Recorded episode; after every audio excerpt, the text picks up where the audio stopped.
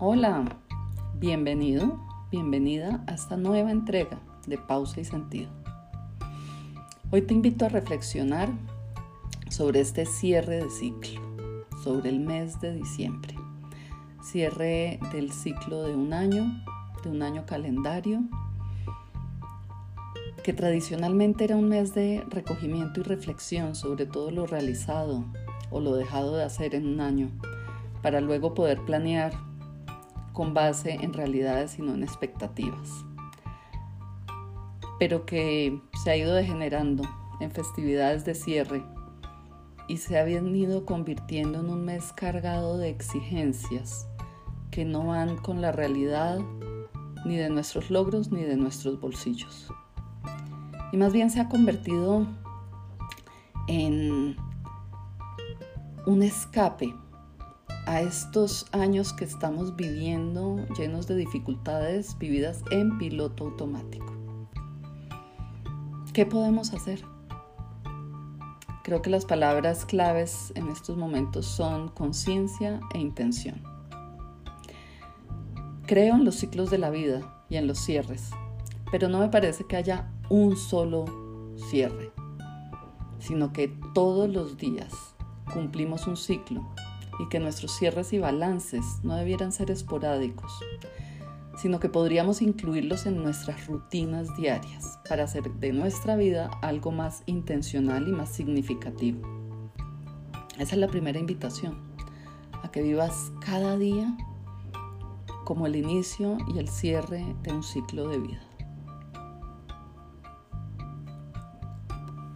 Segundo, te invito a ubicarnos en el presente y pensar en realidad qué es lo que estamos despidiendo.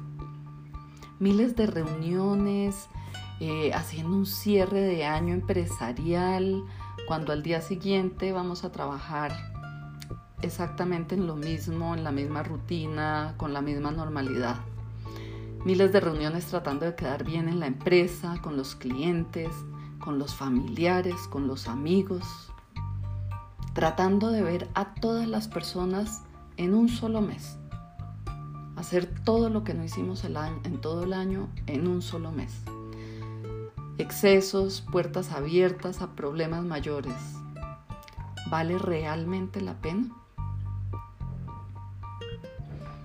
Tercero, cuidar nuestra salud física. No es necesario terminar el mes exhaustos y enfermos de comida y bebida. Está muy bien celebrar, está muy bien vernos con las personas, pero sin exageraciones. Nuevamente conciencia e intención en el comer, en el beber, en el hablar. Cuidar nuestro bolsillo. ¿Hace falta comprar miles de regalos? ¿Cuál es el objeto de hacer esto? ¿En dónde está la verdadera tradición que nos hace gastar lo que no tenemos comprando cosas que los demás no necesitan? ¿No será mejor hacer algo significativo por alguien que de verdad tenga alguna necesidad? ¿O cambiar nuestro enfoque? Reflexionar en realidad si esto es verdaderamente necesario. Dedicar un tiempo al recuerdo. Sí, eso está bien, pero también esto es algo que deberíamos hacer más a menudo. Nos acordamos de quien se fue en estas fechas más que en otras, cuando la realidad es que a quien se quiso se le extraña siempre y se le recuerda siempre. No dejemos que las fiestas de fin de año nos lleven a la desregulación emocional. Recordemos cada día a quien ya no está.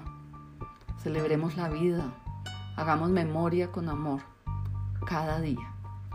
Conectemos con nuestras emociones, sanemos las heridas, reparemos las relaciones, para que en ciertas fechas, estas fechas decembrinas, no se desborden nuestros remordimientos y nuestras tristezas. Revisemos el año y hagamos un listado con al menos cinco cosas que aprendimos despedirnos de lo que fue difícil, pero que nos dejó enseñanzas muy valiosas. A veces no es fácil ver el bien en lo que nos hizo sufrir, pero cada experiencia vivida nos deja algo que podremos aprovechar en el futuro. ¿Cometimos errores? Sí, es lo normal en nosotros los seres humanos. Lo importante es que nos haya quedado algo, que reconozcamos y aprendemos para no volver a caer siempre en lo mismo. Al final te invito a preguntarte, ¿qué aprendí? ¿Qué me conectó con la vida? ¿Qué logré hacer? Tal vez logré reparar vínculos rotos o tal vez logré hacer nuevas amistades, nuevos, eh, tuve nuevos encuentros profundos y amorosos. Tal vez me fijé en la naturaleza y sus colores, en la belleza del agua, la conexión con la tierra, la caricia del aire, el poder del fuego. Aprendí algo de la forma de hacer mi trabajo, cómo ponerle pasión y amor para lograr los frutos deseados.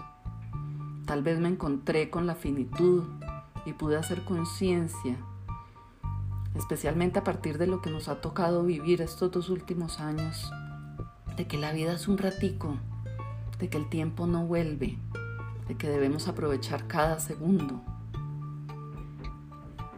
te invito a conectar con lo valioso que recibiste este año. El cariño de los amigos, el apoyo de la familia, la bendición del trabajo, el don de la vida, el despertar gracias a una adversidad, el hacer conciencia a partir de la soledad. Lo más importante es que sea un mes de mucha intención para que en enero podamos iniciar nuevamente con ilusión, con expectativa, con ánimos renovados.